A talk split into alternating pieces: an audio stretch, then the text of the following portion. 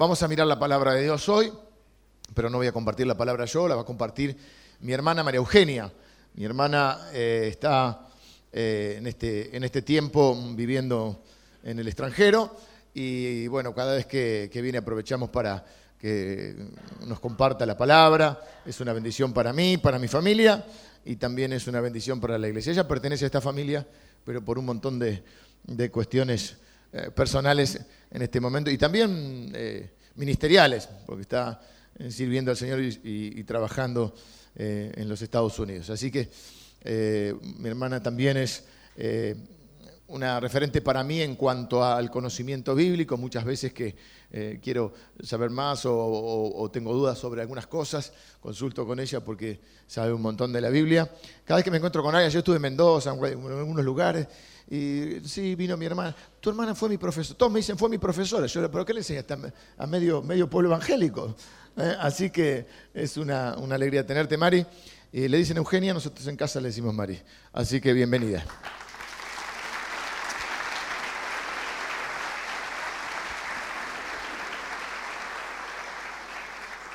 Bueno, buenos días, gracias eh, por la oportunidad, por la invitación.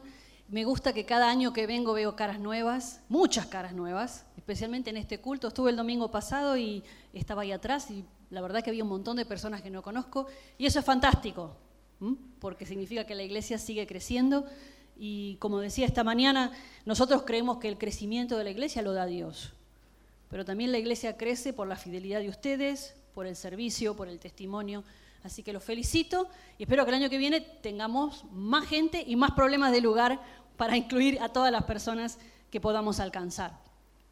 Em, hablábamos con Leandro sobre esta serie y por qué él empezó el año con esta serie, que es una serie de fe. ¿no? El tema, lo mejor está por venir. Pero los temas de fe no son como un eslogan comercial lindo, bueno, sí, vamos, lo mejor está por venir. Eh, la vida cristiana nosotros creemos realmente que Dios tiene los mejores planes para nosotros y que la vida de todos nosotros va a terminar de la mejor manera, porque va a terminar con el Señor y con un Señor triunfante sobre toda esta historia. Pero a veces, hasta que lleguemos a lo mejor, lo mejor que está por venir, eh, tenemos que vivir el presente y el presente no siempre parece ser lo mejor. Hay momentos en la vida que son buenísimos y todos tenemos algún momento en que las cosas se complican o son más difíciles en lo personal o como sociedad o como comunidad. No voy a entrar a hablar de cómo está el país y todo esto que cada año que vengo este, uno escucha eh, cómo la gente percibe que van las cosas. Y para hablar de este tema, de cómo esperar lo mejor o cómo vivir eh, hasta que llega lo mejor, eh, quería hablar sobre un profeta del Antiguo Testamento, que es un librito muy cortito, un librito que tiene tres capítulos, pero es un mensaje muy poderoso. Y es el libro del profeta Habacuc. Se lo llama profeta menor solo porque el texto es cortito, no porque sea de menor importancia. Y es un... No voy a leer todo ni voy a trabajar todo el texto, pero porque quiero enfocarme particularmente en una de las enseñanzas del libro de Habacuc, pero les voy a dar un panorama general como para ubicar eh, la idea de este mensaje. De Habacuc sabemos poquito y nada. No tenemos ningún dato de su biografía, no sabemos qué edad tenía, no sabemos su situación social, su situación familiar, nada. Incluso no se lo menciona en ningún otro lado de la Biblia, porque a veces los libros históricos mencionan la vida de algunos profetas, este no es el caso, por lo tanto no sabemos quién era, y lo único que a veces nos da una pista son los nombres, porque en, eh, la, cultura hebrea los nombres mm, tenían significado y muchas veces a través del significado podemos tener una idea de cuál era su, por lo menos su pertenencia familiar o algo. No es el caso en este, en este, para este hombre, porque el nombre es muy raro. Es tan raro que no hay ningún otro personaje en la Biblia que se llame igual. Y, y todavía ni siquiera sabemos exactamente bien qué significa el nombre, aunque algunos proponen o sugieren que el nombre de este, de este señor es algo vinculado al verbo abrazar, alguien que abraza. Y vamos a ver que puede tener sentido quizás con la función que cumplió al transmitir estos mensajes. Así que no sabemos mucho de él, no sabemos su edad y no sabemos tampoco exactamente su ocupación, aunque el propio eh, texto lo describe como profeta. Eso podía ser que fuera un oficio profético, o sea, que esta fuera su profesión, que el tipo era un reconocido profeta. Pero también puede ser que hubiera cumplido la función profética sin ser necesariamente un profeta oficial. La Biblia también tiene muchos tipos distintos de profetas, hacían su ministerio de manera diferente.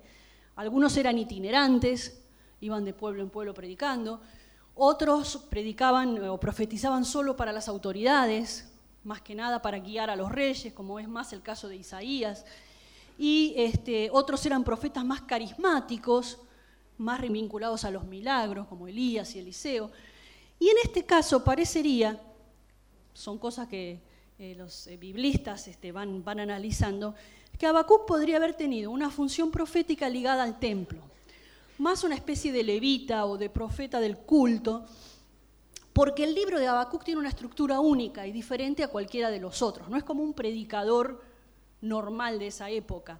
La manera que él escribió este libro muestra que él tenía mucha, eh, mucho conocimiento de los salmos, de la poesía hebrea.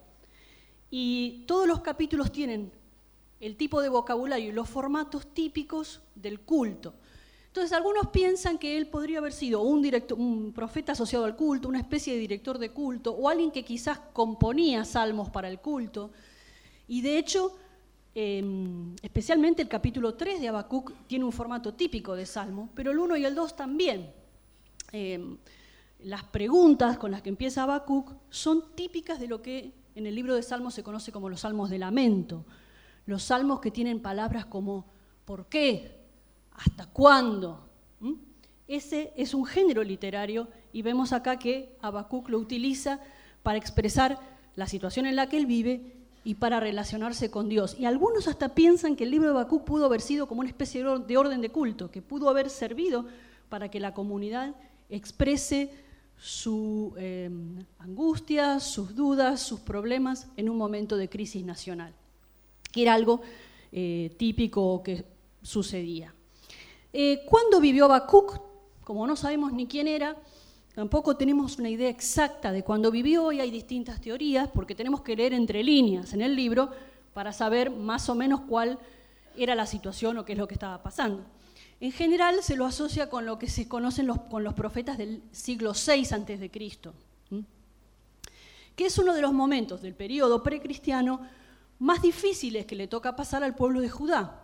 Pues es un, pueblo, un momento que la sociedad se desestructura y va en decadencia hasta terminar eh, conquistada por los enemigos.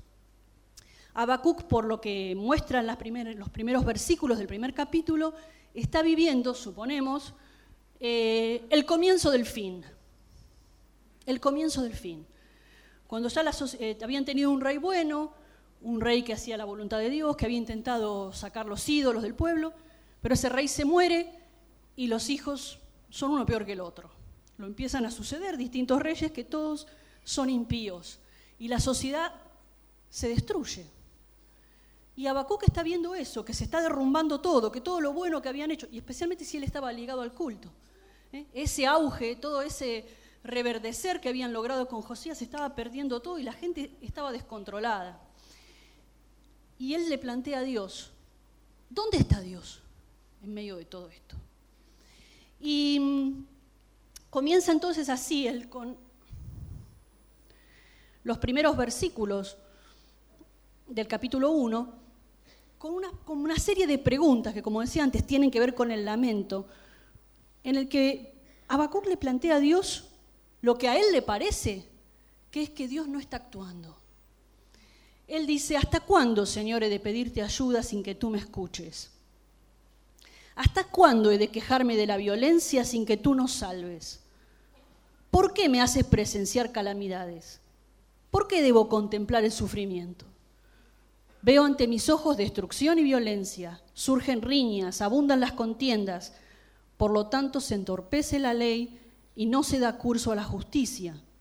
El impío acosa al justo y las sentencias que se dictan no son justas. Yo estoy leyendo de eh, Nueva Versión Internacional y si usted es nuevo o no hace mucho que está em, estudiando la Biblia, hay traducciones que son más sencillas para, comprender y este, especialmente estos textos que son un poquito más complicados. Entonces lo que está pasando acá es que hay un desmoronamiento de la sociedad. Corrupción, injusticia, violencia, mentira, opresión, los ricos oprimen a los pobres, nada nuevo bajo el sol. Es increíble ¿no? ver que los seres humanos seguimos viviendo tantos siglos después y encontramos los mismos problemas, los problemas que leemos en el diario todos los días. En ese momento, en esa encrucijada, en ese, en ese tiempo donde él, el profeta piensa que Dios no está haciendo nada, es buenísimo ver que el profeta se dirige a Dios con su duda. Dios permite que le hagamos preguntas. Pues Dios elige si contesta o no contesta. Pero nosotros podemos preguntar. Podemos ser sinceros. La, la, relación con Dios tiene que ser una relación de sinceridad. Y cuando no entendemos lo que está pasando, es legítimo preguntar.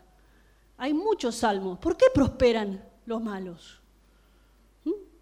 Y así el profeta se dirige a Dios en busca de algún tipo de respuesta. O quizás es también una catarsis, ¿no? una posibilidad de expresar lo que le está pasando. La respuesta de Dios, que no voy a leer acá, la voy a resumir, pero le invito a que lo lea en la semana, es en los, en los versículos 5 al 11 de este primer capítulo. Dios le dice, no le dice ni hasta cuándo ni por qué, pero Dios le anticipa una cosa. Dios le dice que toda esa injusticia, toda su corrupción, todo esto malo, se va a terminar. Pero se va a terminar porque se va a levantar un imperio que los va a conquistar, que va a desarmar esta sociedad. Claro, por supuesto que no es la respuesta que espera Habacuc. Y si estaba choqueado cuando empieza a hacer las preguntas, imagínense ahora eh, eh, lo que significa la respuesta de Dios. Decirlo, bueno, va a venir algo peor. Y Habacuc dice entonces, empieza en el capítulo 2 a decir, bueno, no, yo no me voy a mover de acá hasta que Dios ahora no me conteste. Yo no me voy a mover de acá hasta que Dios no me explique cómo es posible que Dios va a hacer justicia utilizando un instrumento injusto. Dios usa los instrumentos que quiere. Lo entendamos nosotros o no. Dios va a decide, Dios gobierna el mundo. El mundo no está fuera de control.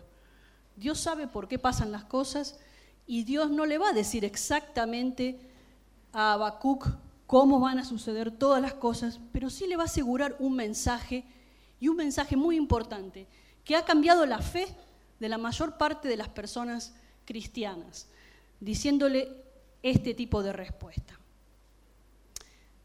capítulo 2 voy a leer solo los versículos 2 al 4. Dios le responde ahora escribe la visión y haz que resalte claramente en las tablillas para que pueda leerse de corrido, pues la visión se realizará en el tiempo señalado. Marcha hacia su cumplimiento y no dejará de cumplirse. Aunque parezca tardar, espérala, porque sin falta vendrá. El insolente, otras versiones dicen el orgulloso, no tiene el alma recta, pero el justo vivirá por su fe. Amén. El justo vivirá por su fe. La persona justa vivirá por su fe. ¿Cómo Dios iba a usar un instrumento injusto para hacer justicia? Y Dios le dice, sí, Habacuc, va a ser así, pero cuando llegue el momento, también voy a hacer justicia con estos injustos. Es decir, al final de este ciclo voy a hacer justicia con todos. Y ahí empieza a describir una serie de textos que, están, que se llaman ayes, donde él dice, ay de los orgullosos, ay de los que oprimieron al pobre, ay de los que se enriquecieron con las riquezas ajenas, etc. Entonces, la promesa de Dios es esa, la promesa de Dios es que a su tiempo, cuando sea el tiempo de Dios, que eso es lo más difícil para nosotros de entender, los tiempos de Dios, a su tiempo Dios va a liberar a ese pueblo de todas esas injusticias y Dios va a, a castigar a los impíos Dios va a hacer una justicia plena y completa. Pero mientras tanto, mientras eso no suceda, las personas justas vivirán por la fe. ¿Mm? Un texto que para nosotros, especialmente en la tradición protestante eh, es un texto central en nuestras convicciones. El justo vive por la fe. Ahora, em, es un concepto que puede parecer un poco abstracto. ¿Qué es vivir por la fe? Hay gente que dice vivo por la fe, como el que no trabaja, ¿no? Y bueno, ¿este de qué vive? Vive por la fe. Pero la vida por la fe es mucho más complejo que eso y a la vez más sencillo. Entonces yo te quiero dar cuatro pautas bien concretas de cómo es vivir por fe y cómo es vivir en estos intermedios, en estos tiempos, hasta que Dios cumpla con todas sus promesas y hasta que veamos concretadas las cosas que Dios anticipó y prometió. La primera este, la primer forma o la primera enseñanza práctica de cómo vivir por fe es entender qué significa. Y qué significa, lo que significa es vivir en respuesta proactiva a lo que Dios dice. Vivir por la fe es responder proactivamente a Dios y a su palabra, es confiar en que lo que Dios, dice se cumple. Es una respuesta. Y es una respuesta proactiva. Em, nosotros tenemos un uso popular de la palabra fe, que es incorrecto nuestra comprensión popular de la palabra fe. ¿Dónde, ¿Dónde están acá los hinchas de Morón, además de Facu? Bueno, y Jero, por supuesto. Acá. Cuando el año pasado yo estaba en, fue el año pasado, ¿no? Bueno, el otro año. Yo estaba en, mi trabajo y había salido cuando me empiezan a llegar todos los mensajes que Morón había, había ganado iba al ascenso, ¿no? Entonces todo el mundo, los videos de Marcos, todo. Bueno, yo sé que acá hay mucho hincha de Morón. Entonces vamos a hablar el ejemplo de los hinchas de Morón. Vos podés decir, yo tengo fe, yo tengo fe, sí, popularmente hablando eso es mucha fe. Yo tengo fe que Morón va a jugar en primera. Que yo voy a ver a Morón jugar en primera, ¿sí? hay, que, remarla, hay que Bueno, estamos mejor, estamos mejor. Puede tardar, espérala. Eso, esa forma popular que nosotros tenemos, bueno, yo tengo fe que voy a ser un cantante famoso, yo tengo... Se basa en un deseo intenso de una persona. Pero eso no tiene asidero, puede cumplirse o no. ¿No, Marcos? Ojalá que sí, pero puede que no, puede fallar. En cambio, la fe en, la vida cristiana no es darse manija convencido de que algo va a pasar y, darle para adelante, no, es una respuesta a algo que Dios dijo. Por eso la fe se cumple, porque el, que cumple es el que promete, y el que promete es Dios. Entonces lo que nosotros tenemos que hacer es responder en fe, en, confianza, que Dios va a cumplir todo lo que ha prometido a su tiempo pero Dios no deja ninguna de sus palabras por cumplir. Y en ese sentido, la respuesta no es solamente creer, es actuar en consecuencia. Por eso digo que es una respuesta proactiva. Porque no es solamente esperar que Dios cumpla, es hacer nuestra parte. Leandro el domingo pasado decía que la Biblia tiene muchas promesas, pero muchas promesas tienen condición. Vivir por fe es cumplir también esas condiciones. A mí como me gustan mucho los profetas del Antiguo Testamento, me gusta Jeremías 33.3. ¿Quién lo sabe acá? ¿Eh? Clama a mí y yo te responderé y te mostraré cosas grandes y ocultas que tú no conoces. Es una promesa preciosa del libro de la consolación de Jeremías, pero requiere una acción humana. Clama a mí. Y clamar no es solamente pedir, orar de vez en cuando, ¿no? Es orar con insistencia, derramando el corazón ante el Señor y, realmente suplicar. Y así muchísimas otras. Entonces, la, la respuesta de fe, el vivir por fe, es hacer nuestra parte en la esperanza y en la confianza de que Dios va a hacer lo que prometió, que Dios va a cumplir, aunque tarde. Eh, Para poder vivir por fe en respuesta proactiva, lo que necesitamos es conocer la palabra de Dios. es saber qué es lo que Dios nos ha prometido, es saber qué es lo que está disponible y qué es lo que nosotros, de, qué manera nosotros tenemos que responder y vivir. Así que em, queremos invitarte y siempre recordarte que la iglesia tiene muchos programas y muchas maneras de que puedas aprender todo lo que Dios tiene eh, preparado para vos, a través de distintos grupos de discipulado, grupos por edades, el Instituto Bíblico, los sermones. Si sos una persona que viene hace poquito, hay muchos sermones anteriores que están disponibles en la aplicación, Facebook, no sé, Facebook no, en el app, muy bien, en el app. Usted busque el app y hay otros sermones. Y muchas otras maneras, grupos, grupos de gente que le pueden ayudar. No solo a descubrir todos estos mensajes que tiene la Biblia, sino lo más difícil de todos, de todo, que es ponerlo en práctica. Eh, hay verdades muy profundas que son complejas de vivir, pero no de entender intelectualmente, sino de practicar. Decía esta mañana para en el primer culto que casi todas las personas sabemos que Jesús dijo que hay que perdonar. Hasta 70 veces 7. Que hay que perdonar y vamos a ser perdonados. No es un conocimiento intelectualmente complicado pero ponerlo en práctica es muy difícil para mucha gente. Hay gente que el perdón no le cuesta y hay gente que el perdón le lleva una vida entera. Hay gente que le han dañado mucho. Hay gente que ha pasado situaciones muy traumáticas y no puede. Y Jesús no te manda a perdonar para que le hagas un favor a la persona que te hizo mal. El perdón te sana a vos, el perdón es el comienzo de tu propia sanidad. Eh, yo estaba escuchando que una entrevista a uno de estos tatuadores dice que la palabra más tatuada en Argentina es soltar. Y perdonar es soltar. Soltar la angustia, el dolor, la bronca, el odio. Y eso es perdonar.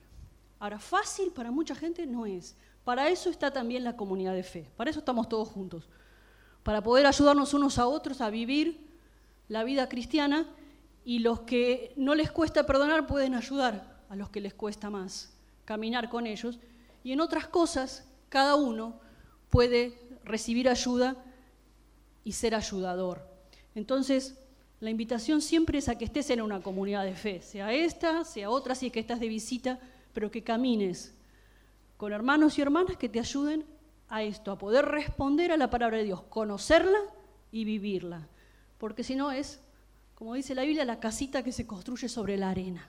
Saber y no hacer es una casita construida sobre la arena. La vida firme es la que hace y pone en práctica, el, oidor y hacedor. La mm, segunda manera de vivir por fe es vivir con perseverancia es perseverar, es mantener la expectativa, es seguir creyendo cuando las cosas salen y cuando las cosas no salen. Tiene que ver con nuestra percepción del tiempo. Nosotros somos una generación muy impaciente. Somos la generación que tiene todo con un botón. Todo ya. Y la vida cristiana no es todo ya. Y a nosotros nos cuesta muchísimo esperar. Acá Dios le dice a Habacuc, espéralo, pero anótalo en una tablita. Las tablillas de arcilla en esa época, los materiales de escritura eran muy distintos, las tablillas de arcilla eran para las cosas que tenían que mantenerse para la posteridad, porque eh, otro tipo de material, como el papiro, se, podía deteriorar más rápido.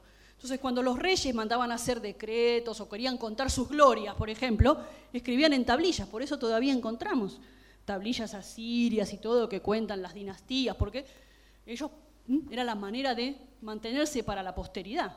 Entonces, cuando Dios le dice a Habacuc que escriban tablitas, le está diciendo que es algo que no es de cumplimiento pronto, algo que va a tardar. Entonces, la fe implica que a veces lo que Dios promete y lo que Dios dice no viene rápido. Y mientras tanto hay que saber esperar y esperar con perseverancia. Em, nosotros no tenemos hábitos prácticamente hoy que nos ayuden a esperar, a comprender que, hay cosas, que, procesos que toman tiempo. contaba esta mañana que mm, eh, mi esposo trabaja para una agencia misionera de una denominación y él eh, le toca supervisar los misioneros que están desde México, el Caribe, todo hasta acá, Sudamérica.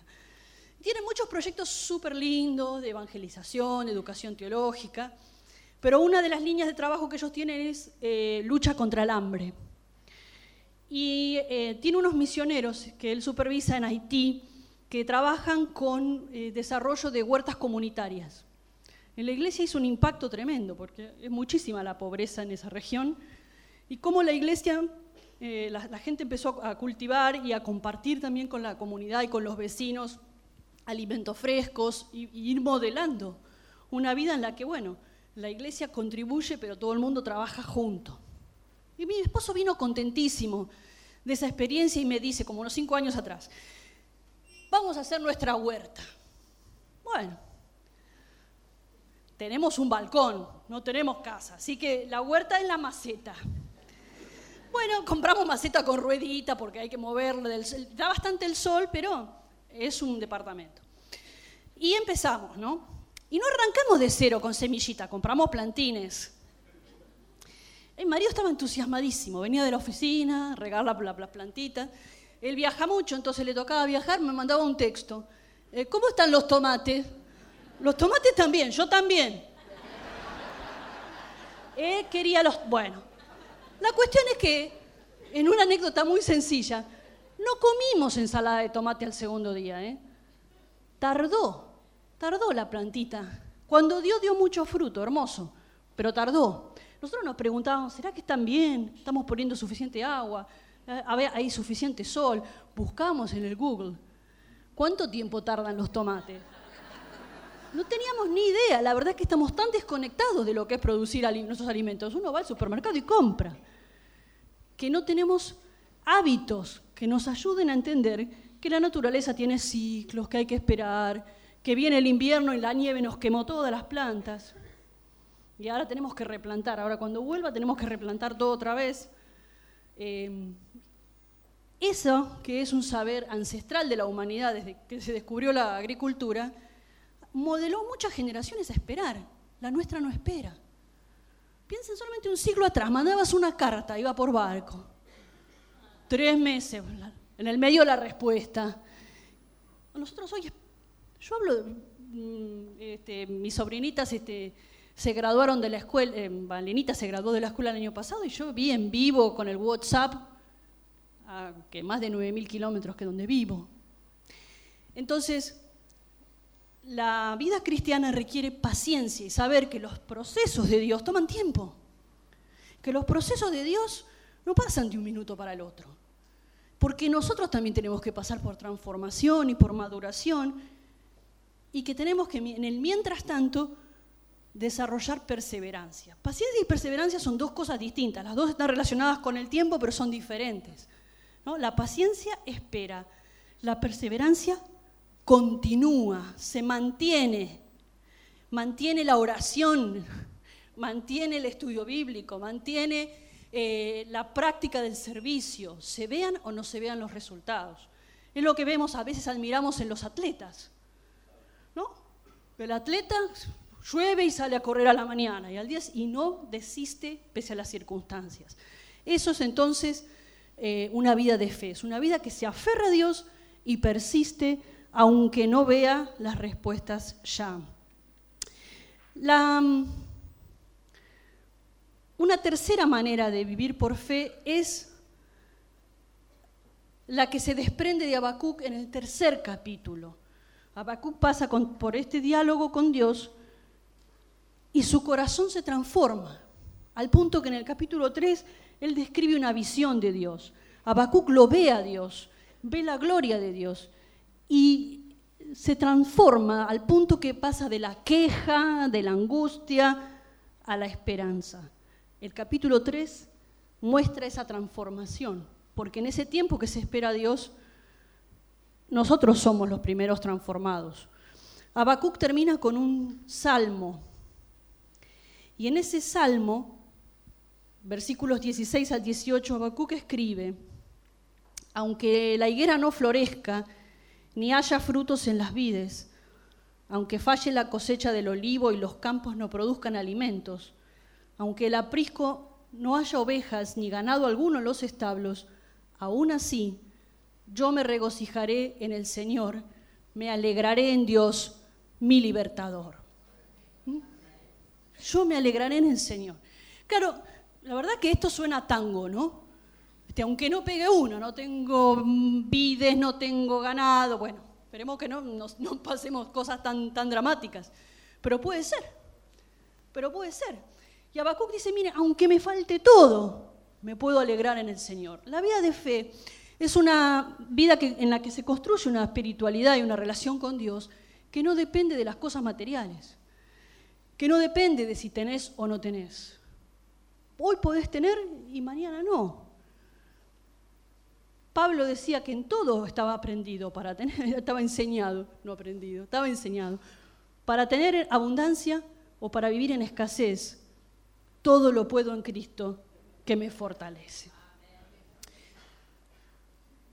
Alegrarse en Dios no es tampoco acá negar los sentimientos humanos, porque no, estamos, es, mucho más profundo que decir, bueno, la verdad, se me murió el perrito, todo estoy contento. No. Es, es una mm, comprensión de la vida que se basa en decir, lo más importante en mi vida es Dios. Y el mundo material, el precio del dólar, nada me mueve. Es tener la certeza y la convicción de que Dios me ama, si me da o si no me da. Y es también entender que a veces los momentos de escasez, puede ser otra cosa, puede ser enfermedad, puede ser otro tipo de, situación donde uno esté eh, eh, en problemas o en dificultades, es que a veces Dios cumple otros propósitos en esos tiempos.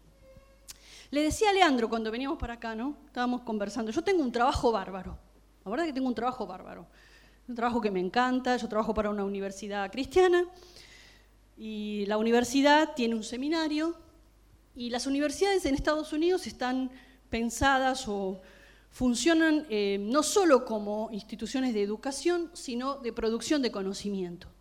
Hay mucha inversión en investigación. Entonces yo trabajo en un instituto dentro de esa universidad que eh, es un instituto de investigación, pero el nuestro es investigación y ministerio, porque hay otros que hacen ciencia nada más y solamente investigan. Nosotros investiga, tenemos áreas de investigación y áreas de ministerio. Y en mi caso también doy clases a veces para, para el seminario en formación de pastores. ¿no? Y tengo un trabajo que me encanta, me tratan re bien, todo, todo buenísimo. Pero no llegué acá sin antes haber pasado por los momentos en que no florecía la vid, no había ovejitas en el gran... Pasamos momentos difíciles. Nosotros llegamos a Estados Unidos y nos agarró la crisis económica. 2007, 2008 fueron años difíciles. Nuestros trabajos muchas veces dependen de lo que la gente dona y las organizaciones misioneras se financian de eso. Y cuando la gente perdió el trabajo y la gente estaba perdiendo las casas y todo, se cerraron un montón de puertas. Pero si no hubiera sido por eso, yo no estaría hoy donde estoy. Porque al cerrarse un montón de puertas donde nosotros estábamos, Dios abrió una puerta en otro lugar. Claro, tuvimos que mudarnos al norte, 3.000 kilómetros para arriba, nos tapa la nieve en el invierno, pero Dios utilizó un momento de crisis económica para movernos a nosotros a un lugar donde Dios abrió nuevas puertas, donde Dios nos dio un montón de bendición, un montón de posibilidades de hacer cosas que ni imaginamos, ni pensamos, y que hoy podemos, tanto mi esposo como yo, en distintas áreas, eh, trabajar para el Señor y estar eh, descubriendo un montón de cosas nuevas y trabajando en, lugares buenísimos. Yo voy a otras reuniones de académicos y a mí me dicen, uh, ¿cómo me gustaría tener tu trabajo? ¿Cómo me gustaría trabajar donde vos trabajás? ¿Cómo me gustaría trabajar con tu jefe? Y ¿Te tocó competir con mucha gente? Había mucha gente participando, allá la gente manda los currículums. No, a mí me vinieron a buscar. Y yo no soy Maradona de esto, ¿eh? Me vinieron a buscar porque Dios quiso. Yo conocí a una sola persona en esa ciudad donde fui. Y esa persona me recomendó para este trabajo sin que yo supiera. De un buen día yo abrí mi correo electrónico y tenía un, correo del que no soy mi jefe diciéndome, bueno, ¿por qué no me mandás tu currículum? Y mandé el currículum y me llamó una entrevista y me contrataron. Dios tiene cosas buenas para nosotros. Dios mueve, cuando yo no veía nada, cuando a mí me parecía increíble lo que estaba pasando, que, que muchas puertas se cerraron, que muchas cosas se complicaron, Dios trabajó por atrás. Yo no lo veía, pero Dios estaba trabajando. Y en el momento justo abrió una puerta increíble para mí. Y así como me pasó a mí, no soy hija favorita de Dios. Soy igual que vos. Dios va a mover los hilos para que vos cumplas el propósito para el que Dios te llamó. Y eso significa que uno tiene que confiar cuando no ve nada. Confiar que Dios está trabajando. Y que en el momento justo Dios va a abrir las puertas para que vos estés donde tengas que estar. Mientras tanto tenés que dejarte guiar por Dios. Y a veces dar esos saltos de fe y saber que, bueno, que Dios te puede quitar los apoyos que vos tenés, para que uno realmente se aferre de Dios y Dios te pueda mover a otros lugares, a otras circunstancias, y esas cosas grandes y ocultas que ni tú conoces. Vos ni siquiera sabés los planes que Dios tiene, a veces son mucho mayores que los que nosotros podemos ver. Los sueños nuestros a veces son más chiquitos que los sueños que Dios tiene para nosotros. ¿Mm? Entonces confía que cuando las cosas parecen no andar bien, cuando ¿Mm? no sale nada, la vid no produce, los animalitos no están, Dios primero no te va a hacer faltar. Dios cuida de nosotros. Y puede ser que ese momento sea para que vos crezcas en algún sentido y tu vida siga orientándose a lo mejor, a lo que Dios tiene para tu porvenir. Último y termino. Eh, vivir por la fe es ver la realidad desde una perspectiva diferente. Habacuc termina el libro y termina el poema del capítulo 3 diciendo, el Señor omnipotente es mi fuerza, da a mis pies la ligereza de una gacela y me hace caminar por las alturas. Habacuc pasó de la queja a la esperanza. Pasó de decir, ¿por qué, Dios? ¿Hasta cuándo? A decir, bueno, pase lo que pase, me alegro en el Señor. El Señor es mi fortaleza. El omnipotente, el que todo lo puede, es mi fortaleza. Y la imagen es, bueno, Él hace mis pies ágiles. Es decir, Él, me conduce de una manera que yo no me trabo, que yo no me quedo frenado, nada me detiene y me hace, me pone en las alturas. Eh, eso es en, la antigüedad era una forma de protección, porque cuando la gente lo perseguían los enemigos iban para arriba, ¿no? Las ciudades se construían arriba también. Pero también tiene que ver con ver las cosas desde una perspectiva distinta.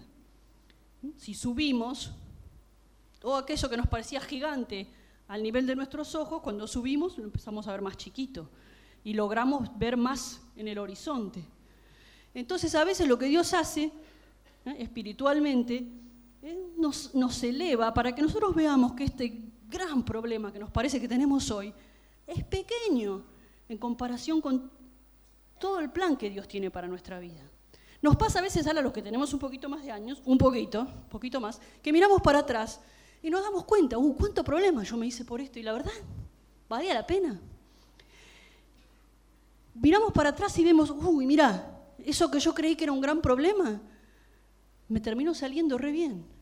Dios lo usó para bien. Entonces, la confianza de Habacuc es que en medio de esa circunstancia que él estaba, él confiaba que Dios podía ponerlo en las alturas y permitirle ver que Dios es el Señor de la historia, Dios es el dueño de esta historia y Dios tiene un final feliz. Nos espera un final feliz. Dios es el vencedor. Aunque nos parezca que las cosas van mal, lo mejor está por venir, porque el triunfo es del Señor. Y hacia ahí se conduce la historia, hacia el triunfo final, donde no va a haber más dolor, no va a haber más tristeza, no va a haber más angustia, no va a haber más injusticia. ¿eh? Todo esto va a haber pasado. Eso es mirar desde la altura. No dejes que em, no te ahogues en un balde de agua. Dios tiene lo mejor para vos. Trata de ver con los ojos de la fe que este es un tiempo, y si te toca un tiempo difícil, Dios te va a sacar adelante para bien. Y mientras tanto, hay que perseverar, hay que perseverar en la fe, hay que alegrarse en el Señor más allá de las circunstancias y hay que responder proactivamente poniendo en práctica la palabra de Dios, porque eso alimenta nuestra fe, porque eso nos ayuda a crecer y a ser victoriosos. Y también quiero decirte que vivir por la fe tiene un comienzo, y el comienzo es aceptar a Cristo por la fe.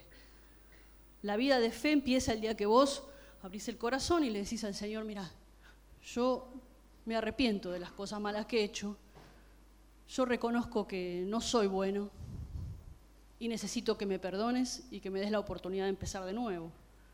Y acepto el perdón de mis pecados por lo que hizo Cristo en la cruz. Eso, el camino de fe. Si nunca lo hiciste, hacelo. Abrí tu corazón al Señor, porque ese es el primer paso de la vida en fe.